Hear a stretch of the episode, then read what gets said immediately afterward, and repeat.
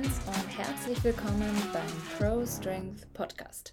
Mein Name ist Jenny, ich bin Personal Trainerin und Online Fitness Coach und ich habe mich auf die Physiologie der Frau spezialisiert. Und genau deswegen sprechen wir hier in diesem Podcast über Female Performance und Health. Das bedeutet, wir sprechen hier über die Themen Training und Ernährung für Frauen und natürlich auch um den Menstruationszyklus, denn diese ist ein sehr, sehr, sehr wichtiges Vitalzeichen. Und wenn er einfach mal ausfällt, wissen wir auf jeden Fall, okay, da ist die Kacke am Dampfen. Das ist nicht gut. Und genau deswegen sprechen wir heute darüber, welche drei Fehler du unbedingt vermeiden solltest, wenn du unbedingt deine Periode zurückbekommen möchtest. Weil, sind wir mal ganz ehrlich, es gibt ähm, ja gefühlt tausend verschiedene Tipps und Wege und Tricks, wie wir mit Amenorrhoe umgehen könnten, sollten, wie auch immer. Und genau deswegen sprechen wir da heute drüber. Ganz kurz am Rande, ich habe immer noch Coachingplätze frei. Das bedeutet, wenn du zum Beispiel von Amenorrhoe betroffen bist oder Zyklusbeschwerden hast, aber sehr, sehr gerne Sport machst und das Thema einfach etwas ganzheitlicher und nachhaltiger und strukturierter, zielorientierter angehen möchtest, dann bist du bei mir auf jeden Fall an der richtigen Adresse. Ich helfe dir dabei, deinen Zyklus wieder zurückzubekommen und dabei natürlich ohne Schmerzen oder PMS etc. Und das Ganze natürlich mit einem strukturierten Trainingsplan und einer performanceorientierten Ernährung zu kombinieren. Du bist jetzt aber wahrscheinlich hier, weil dich genau dieses Thema interessiert, weil du vielleicht deine Periode nicht mehr hast oder weil du dir gerade gar nicht sicher bist, ob deine Periode schon wirklich offiziell sich verabschiedet hat oder vielleicht hast du das Gefühl, irgendwie ist sie halt auch unregelmäßig und genau deswegen möchtest du erfahren, was du unbedingt vermeiden solltest, damit das Problem sich nicht noch mehr verfestigt. So, und bevor wir da überhaupt an die Lösungsstrategien rankommen, möchte ich ganz gerne erstmal aufklären, was es mit dem Thema Amenorrhoe eigentlich auf sich hat, weil da fängt es einfach schon an. Wir können nicht einfach wahllos verschiedene Lösungsstrategien ausprobieren, wenn wir noch gar nicht wissen, was wirklich die Ursache des Problems ist. Was meine ich damit? Dass die Periode ausfällt, äh, es ist keine Ursache. Das ist einfach nur ein Symptom von wahrscheinlich etwas viel, viel Größerem. Wir müssen herausfinden, warum bleibt deine Periode aus. Und da gibt es ganz, ganz, ganz viele verschiedene Gründe. Einer der Gründe kann zum Beispiel sein, dass du gerade schwanger bist oder dass du dich in der Stillzeit befindest. Warum sage ich das gerade? Weil ähm, das tatsächlich zwei Fälle sind, die mir ähm, in den letzten Wochen ähm, begegnet sind und mir dann auch nochmal mehr klar geworden ist, hey, diese Menschen möchten sich auch gesehen fühlen, denn das ist komplett normal, dass in diesen Lebensphasen der Frau der Zyklus sich halt mal verabschiedet für eine Weile. Aber es gibt halt auch Lebensphasen, in denen der Zyklus ähm, optimalerweise da sein sollte. Und wenn er dann halt nicht da ist, ist es auf jeden Fall ein Problem und da müssen wir hinschauen. Und wie gesagt, es kann verschiedene Ursachen haben. Merken solltest du dir auf jeden Fall, wenn der Zyklus ausfällt, kann es einen ganz schönen Rattenschwanz hinter sich herziehen, beziehungsweise, nee, sagen wir es mal so, dass der Zyklus ausfällt, ist so vielleicht das Ende von dem Rattenschwanz und das Symptom, was du als erstes merkst, aber ähm, es kann ein ganz schön langer Weg sein, wirklich herauszufinden, wo der Wurm quasi drin steckt. Ähm, einer der Gründe, oder ich sage es mal so, einer der häufigsten Gründe, weil in der Medizin sagen wir auch immer, häufig ist häufig und selten ist selten, aber einer der häufigsten Gründe ist die sekundäre hypothalamische Amenorrhoe. Ähm, das ist quasi ein Zustand, in dem die Hypophysen-Ovarialachse nicht mehr so hundertprozentig funktioniert. Was meine ich damit? Der Zyklus, der wird eigentlich vom Gehirn gesteuert, ja, von der Hypophyse. Da werden Signale nach unten geleitet und im Endeffekt werden dann in den Ovarien Sexualhormone produziert, ähm, die Follikel reifen heran, der Eisprung findet statt, dann in der Gelbkörperphase entwickelt sich der Gelbkörper zu einer temporären Hormondrüse und produziert Progesteron. Also all das ähm, findet ursprünglich ja eigentlich im Gehirn statt, weil da quasi so Signale nach unten geleitet werden. Und wenn halt auf diesem Weg, ich sag's mal so, die Signale einfach verloren gehen oder gar nicht erst ausgesendet werden, dann ist natürlich klar, dass der Zyklus nicht mehr so funktioniert, wie er soll. Und die wichtigste Information, die du vielleicht für dich auch jetzt schon mitnehmen kannst, ist einfach, dass dieses gesamte System mit einem Negativfeedback funktioniert. Das bedeutet, eigentlich schaut der Körper immer, okay, wie viel, wie viel Östrogen haben wir jetzt gerade im Blut? Wie viel Östrogen ähm, schwimmt hier gerade rum? Und danach wird eben beurteilt, ob noch mehr davon produziert werden muss oder ob das gerade einfach so passt. Ne? Und deswegen ähm, ist es so, dass der Zyklus sich total selbstständig reguliert. Ja? Der findet einfach komplett selbstständig vonstatten. Was kann aber passieren bei einer sekundären hypothalamischen Amenorrhoe. Wie gesagt, ähm, irgendwas in diesem kompletten Konstrukt funktioniert nicht mehr und ähm, die Signale werden vielleicht nicht weitergeleitet, die Hormone werden nicht mehr produziert und auf einmal bleibt der Eisprung und damit eben auch die Blutung aus. Und wenn du dich jetzt fragst, warum heißt es sekundäre hypothalamische Amenorrhoe, es gibt auch eine primäre hypothalamische Amenorrhoe. Das kommt aber nicht so häufig vor und das ist etwas, das auch nicht einfach in der Mitte des Lebens passiert, sondern das merkst du eigentlich dann schon, wenn du eigentlich in dem Alter bist, wo die Menarche, also die erste Regelblutung einsetzen sollte. Und wenn die halt nicht kommt, dann ähm, steht oder wenn die über einen längeren Zeitraum nicht kommt, sagen wir es mal so, ich meine, das ist ja auch von ähm, Mädchen zu Mädchen oder Frau zu Frau unterschiedlich, wann genau die Regelblutung das erste Mal einsetzt. Aber wenn die halt nicht kommt ähm, und auch nicht kommen wird, dann sprechen wir von einer primären hypothalamischen Amenorrhoe. Das heißt, ähm, da fällt einfach, also da findet einfach gar kein Zyklus schon mal an sich statt. Das kann auch ganz, ganz, ganz viele verschiedene Ursachen haben. Ähm, die meisten Frauen sind aber von einer ähm, sekundären hypothalamischen Amenorrhoe betroffen. Und wenn du jetzt hier zuhörst und eigentlich nie Probleme mit deinem Zyklus hattest, ähm, auch nie hormonell verhütet hast und jetzt auf einmal schwuppdiwupps ist er halt weg, dann ist es sehr wahrscheinlich, dass du davon betroffen bist. Was aber mir ganz, ganz, ganz wichtig ist, an dieser Stelle nochmal zu betonen, ist halt einfach, dass wir ähm, was das Thema Zyklus betrifft, auch sehr differenziert an das Thema rangehen müssen, weil es kann halt auch einfach ähm, was komplett anderes sein. Ja, es kann zum Beispiel sein, dass ähm, du das PCOS hast, also das polyzystische Ovarialsyndrom. Und das ähm, sorgt quasi dafür, also das polyzystische Ovarialsyndrom, für diejenigen, die es nicht kennen, das ist halt auch wieder ein bisschen tricky, ne? Weil das muss man ja eigentlich auch erstmal ähm, diagnostizieren und herausfinden, ob man das hat. So. Und ähm, das kann halt in verschiedene Typen eingeteilt werden und da wirklich erstmal drauf zu kommen, das dauert bei den meisten relativ lange. Ähm, bei manchen ist es aber auch so, dass es viel zu früh diagnostiziert wird. Also das PCOS ist so ein bisschen tricky. Ähm, eine der, eines der Hauptsymptome ist tatsächlich das Übergewicht, ähm, auch so ein vermehrter Hunger auf Zucker, ähm, auch der Hirsutismus, also ja, also dieser Bartwuchs, dieses, ähm, ja, diese männlichen Züge sozusagen, die sich auf einmal ausbilden, die wir Frauen gar nicht haben möchten. Ähm, Alopezie, ähm, Prädiabetes oder auch Insulinresistenz und vor allem auch Zysten an den Eierstöcken. Polyzystisches Ovarialsyndrom, ne? die Zysten so. Ähm, und da gibt es halt verschiedene Typen und da muss man dann halt auch schauen, ne?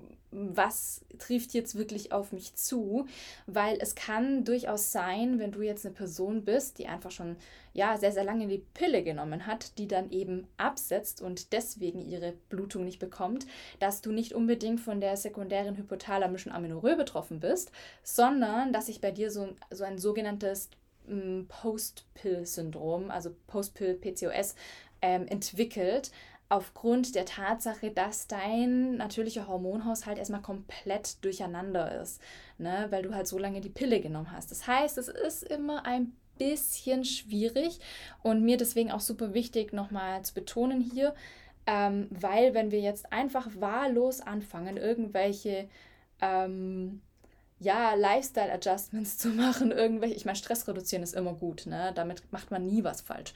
Aber wenn wir jetzt wirklich irgendwelche Ernährungs-, Lifestyle- oder Trainings-Adjustments machen, weil wir vermuten, dass wir von einer Zyklusstörung wie zum Beispiel dem PCOS betroffen sind, aber es ist gar nicht der Fall, kann das auch irgendwie nach hinten losgehen, beziehungsweise das ist so ein bisschen wie mit äh, wie sagt man, Kanonen auf Spatzen schießen. Also wenn wir wissen, was genau die Ursache ist, dann können wir viel gezielter diese Thematik auflösen, ja. Und da kommt eben auch das Thema Bluttest noch mit rein. Mhm. Klar, gerade beim PCOS ist immer sehr wichtig, dass man ähm, ja auch die Symptomatiken betrachtet. Also was ich gerade genannt habe, das mit dem Hirsutismus, Eierstöcke, Zysten etc., das sind halt ähm, ja Symptomatiken, die wir so schon mit ähm, berücksichtigen müssen, ob die auftreten und dann halt in Kombination mit einem Bluttest ist es halt ja immer der sichere Weg oder the way to go. Also da gehört dann natürlich das Östradiol dazu, Progesteron, 12-OH-Progesteron, FSH, LH ähm, weil viele PCO-Patientinnen haben einfach zu viel LH und allein da kann man schon sehen an dem Verhältnis von dem LH zum FSH, ähm, ob das bei dir wahrscheinlich sein könnte, dass du von dem PCO betroffen bist. Natürlich dann auch das Testosteron. Beim PCO ist halt das Testosteron meistens relativ hoch, ähm, was eben diese androgenitale Züge macht ähm, Gesamttestosteron und dann TSA, TSH, FT3, FT4, also die Schilddrüsenhormone eben auch noch. Ähm, ja, das nur so am Rande. Also da gibt es jetzt noch, ich könnte die Liste noch weiterführen, aber ähm, gerade die Schilddrüsenhormone sind halt auch sehr wichtig, weil äh, es kann einfach sein, dass du eine schlecht eingestellte Schilddrüse hast, ne? dass einfach eine Über- oder Unterfunktion besteht und das kann wirklich in beide Richtungen gehen und deswegen der Zyklus nicht richtig funktioniert. Also das ist halt auch sehr, sehr ähm, ja, wichtig, dass wir das mit berücksichtigen, weil ja, oft reicht es eigentlich schon, die Schilddrüse dann wieder richtig einzustellen und der Zyklus kommt zurück. Also wie gesagt, deswegen ähm, müssen wir wirklich schauen, was Therapie betrifft, dass wir hier nicht mit ähm, Kanonen auf Spatzen schießen. Ich finde den Begriff, ich finde dieses Sprichwort gerade richtig genial. also irgendwie, es passt halt komplett. Ne? Ähm, eine Sache möchte ich jetzt noch ganz kurz ansprechen. Ähm, und zwar Thema Ernährung. Ne? Das kommt natürlich auch immer ganz drauf an, von was du jetzt betroffen bist, von der hypothalamischen Amenorrhoe oder von dem PCOS. Das ist natürlich ganz ähm, individuell, aber generell wichtige Information für dich. Ähm, auch wenn du jetzt noch nicht weißt, was der Grund ist, warum die Pille, äh, warum der Zyklus ausbleibt. Cholesterin, ja. Meine liebe Veganerinnen hier, ich weiß, das hört ihr immer sehr ungern, aber dadurch, dass ihr über die Nahrung sehr wenig Cholesterin aufnehmt. Ja, der Körper produziert auch selbst, aber durch die Nahrung kommt halt wenig rein. Habt ihr schon mal eine sehr, sehr schlechte Grundvoraussetzung, was die Hormonbildung betrifft, weil eigentlich alle Hormone aus dem Cholesterin gebildet werden und deswegen ist es halt auch super wichtig, dass wir Cholesterin ist quasi so ein Begleitstoff vom Fett. Es ist nicht wirklich ein Fett, aber ne, ähm, kann man sich so vorstellen. Und deswegen ist es halt irgendwie auch wichtig, dass ähm, gerade VeganerInnen, Veganerinnen ähm, darauf achten, ne, dass sie genügend Cholesterin zu sich nehmen. Aber ich habe das Gefühl, ich drifte hier gerade ab. Ich bin noch nicht wirklich zum Punkt gekommen. Deswegen fangen wir jetzt mal mit dem allerersten ähm, Punkt an, was ich sagen würde, da, tu das auf keinen Fall, wenn du deine Periode zurückbekommen möchtest. Und zwar gesünder essen. Ja, das ist äh, ein Punkt, den ich ganz häufig sehe, dass dann ähm, Frauen sagen, ja, okay, ich, ähm, ich achte jetzt auf meine Ernährung und dann kommt halt irgendwie nur noch Salat mit Chicken auf den Tisch oder in dem Fall, ihr seid vegan, nur noch Salat mit Tofu oder so, keine Ahnung. Ähm, und das ist äh, super, super kritisch, ne? weil Thema Stress ist halt auch wieder was ganz Großes, aber es ist im übertragenen Sinne auch Stress für den Körper, wenn ihr einen Nährstoffmangel habt. Was meine ich damit? Ein Nährstoffmangel kann einfach eine Unterversorgung von ganz vielen verschiedenen Nährstoffen sein. Und oftmals haben halt diese, mh, mm, ja, ich weiß nicht, das, das kommt immer auf die Person drauf an, aber oftmals haben so diese Menschen, die denken, sie müssten sich jetzt gesünder ernähren, sich dann noch für etwas entschieden, was halt noch viel nährstoffarmer ist. Also was meine ich damit? Manchmal ist es halt wirklich besser, ähm, sich ein Curry reinzupfeffern mit Kokosmilch, ähm, keine Ahnung, mit irgendeinem Fleischprodukt. Also ich weiß nicht, ich bin vegetarisch unterwegs, aber halt in dem Fall vielleicht, keine Ahnung, was machen wir rein ins Curry? Hühnchen, ähm, Reis dazu, ähm, gut würzen, ähm, viele ja, Verduras. Boah, Leute, ich bin wirklich, also Spanien, das macht mich, ich denke viel zu viel Spanisch. ähm, Verduras. Äh, Gemüse, genau, Gemüse, das wollte ich sagen. Also, ne, was will ich damit sagen? Einfach mal vieles verschiedenes Essen, ähm, reichhaltig essen, abwechslungsreich essen und ähm, bitte nicht immer nur zum Salat greifen, ja, weil sagen wir es mal so, die Nährstoffdichte in Salat lässt halt auch teilweise zu wünschen übrig. Und wenn ihr dann halt jeden Tag nur noch grüne Blätter fresst, bekommt ihr eure Periode auch nicht zurück. Ja, obwohl das vielleicht in eurem Kopf das Gesündere wäre. Das ist halt, äh, der Begriff gesund ist halt auch so schwierig, weil es ist super individuell natürlich, was gesund ist. Mm. Was aber auf jeden Fall Fakt ist, die Art und Weise, wie uns Gesundheit in Social Media präsentiert wird, sprich, was gesund, als gesunde Rezepte wahrgenommen wird oder ähm, interpretiert wird, ist halt meiner Meinung nach oft gar nicht so gesund. Ja, und da spreche ich halt auch von diesen ähm, grünen Smoothies und Salaten und einfach nur diese diese kalten Bowls, die halt irgendwie aus nichts bestehen. So. Also, was will ich damit sagen? Wenn du deine Periode zurückbekommen möchtest, dann achte darauf, dass du richtig isst und dass du deinem Körper die Nährstoffe gibst, die er unbedingt auch braucht. Weil, wenn du super nährstoffarm unterwegs bist, dann wirst du auch nicht deine Periode zurückbekommen. Du machst es dir damit nur noch viel schwerer.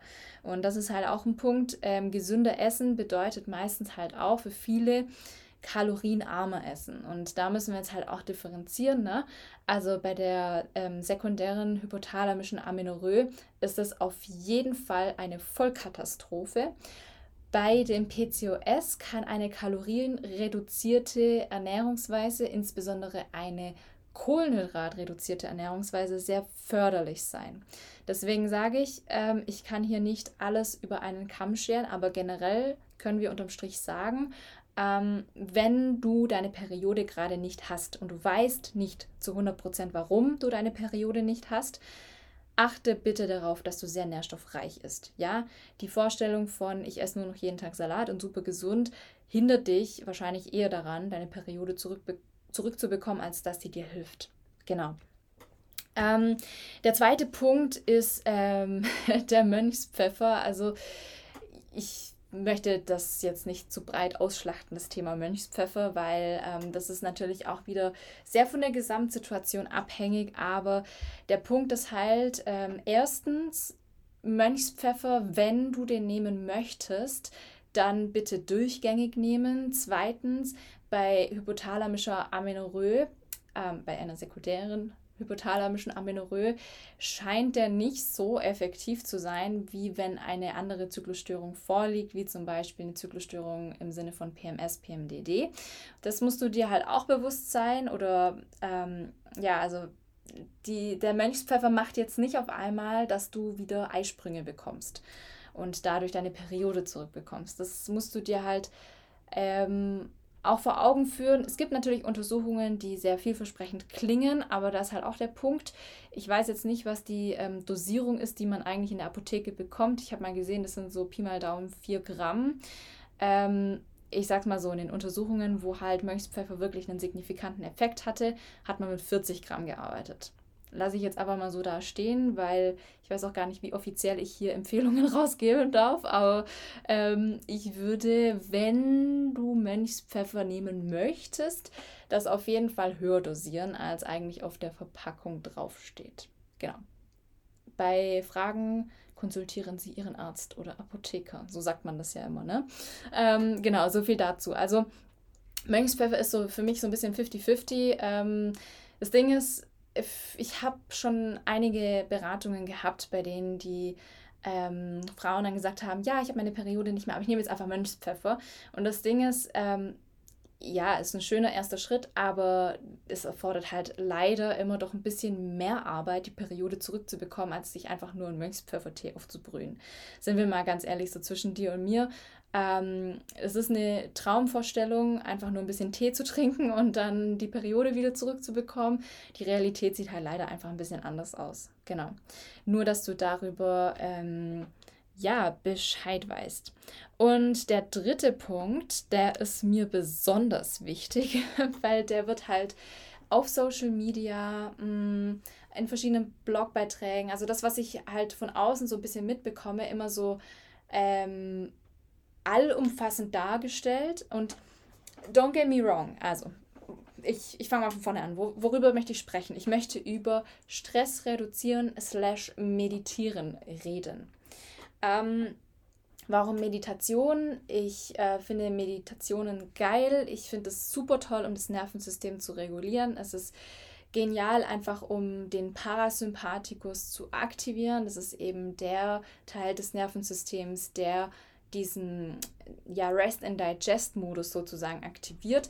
Und ähm, das ist natürlich schon sehr hilfreich auf dem Wege, die Periode zurückzubekommen. So. Deswegen Meditation ist ein geiles Tool, so für alle Lebenslagen. Ich glaube, es gibt keine Situation, in der ähm, eine Meditation nicht ähm, auch ein bisschen Probleme lösen könnte, sagen wir es mal so. Aber der Punkt ist halt, es wird halt irgendwie meiner Meinung nach oft zu lapidar gesagt, ja gut, äh, hast du deine Periode nicht mehr, dann versuch dich doch mal ein bisschen mehr zu entspannen. Mach doch ein bisschen Yoga oder meditier doch mal. Und Leute, da kriege ich ehrlich gesagt ein bisschen die Krise, weil das reicht in den meisten Fällen nicht. Der Grundgedanke ist absolut richtig, ne? Aber mh, mm, es reicht halt einfach nicht, sich morgens fünf Minuten hinzusetzen und ein bisschen zu atmen und zu meditieren ähm, und dadurch äh, vermeintlich Stress zu reduzieren, weil was ist Stress? Und da kommen wir der Sache oder dem Kern ein bisschen näher. Der Grundgedanke hinter dem Meditieren ist halt einfach, dass wir Stress reduzieren dadurch. Aber Stress kann so viel sein. Erstmal die Frage, warum möchten wir Stress reduzieren? Das finde ich ist auch mal ganz wichtig dazu zu sagen, dass man versteht, warum es so wichtig ist. Ähm, wir wollen Stress reduzieren, weil Stress das Stresshormon Cortisol, das kennt, glaube ich, jeder, dafür sorgt, dass die Sexualhormonproduktion ausbleibt, ähm, beziehungsweise verringert wird. Also wenn wir uns den ähm, chronologischen, oh, ich weiß gar nicht, wie das heißt, also ne, welche Hormone nacheinander gebildet werden, wenn wir den chronologischen Verlauf anschauen, dann ist halt der Ursprung so das Cholesterin, dann kommt das Progesteron und dann kommt halt ähm, ja, dann kommt die Androgen und der komplette Rest danach. Und ähm, wenn wir halt schon durch einen erhöhten Cortisolspiegel dafür sorgen, dass nicht mal genügend Progesteron gebildet wird, aus dem halt übrigens auch das Östrogen gebildet wird, dann haben wir auf jeden Fall ein großes Problem. Und das kann halt schon ein Grund dafür sein, dass dein Zyklus komplett zerschossen wird, der Eisprung ausbleibt und die Periode deswegen halt eben auch. Deswegen, ähm, Stressreduktion ist super wichtig, aber mit Stressreduktion sprechen wir halt nicht nur von diesem, ja, atme mal kurz ein bisschen durch, weil Stressreduktion ist was ganzheitliches, was Großes, was echt Fettes, um ehrlich zu sein. Mm. Und ich persönlich bin auch noch keine Meisterin im Stress reduzieren. Ich bin eine Person, ich äh, lasse mich da auch sehr gerne immer mal mitreißen oder steigere mich in meine äh, in, meine eigene, in mein eigenes Drama rein. Ähm, Stressreduktion ist erstmal so äh, das, was wir im Alltag erleben. Die Gedanken, ähm, unser Handeln, alles, was uns ähm, ja so diesen Kick gibt. Und das ist natürlich was, ähm, das erfordert sehr viel Arbeit, weil um den Stress wirklich zu reduzieren, müssen wir uns eine gewisse emotionale Intelligenz antrainieren. Was meine ich damit?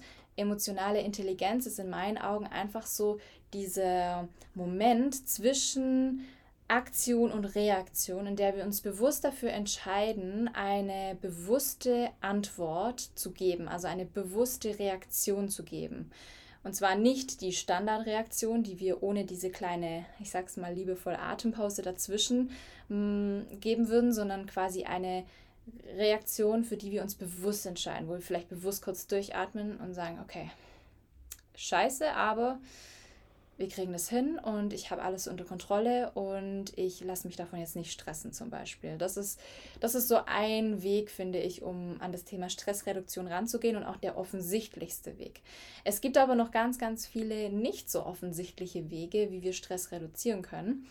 Ähm, zum Beispiel, indem wir eine Entzündung, es ist auch mal schwierig mit dem Wording, aber ich sage es jetzt einfach mal so flach, eine Entzündungs- ähm, hemmende Ernährungsweise betreiben. Was meine ich damit? Indem wir vor allem Nahrungsmittel zu uns nehmen, die einfach nachweislich viele Antioxidantien besitzen, die in der Lage sind, stille Entzündungen auch ein bisschen runter zu regulieren. Da fällt mir gerade auch ganz spontan das Omega-3 ein, das ja auch dafür verantwortlich ist, dass Entzündungen so ein bisschen gehemmt werden.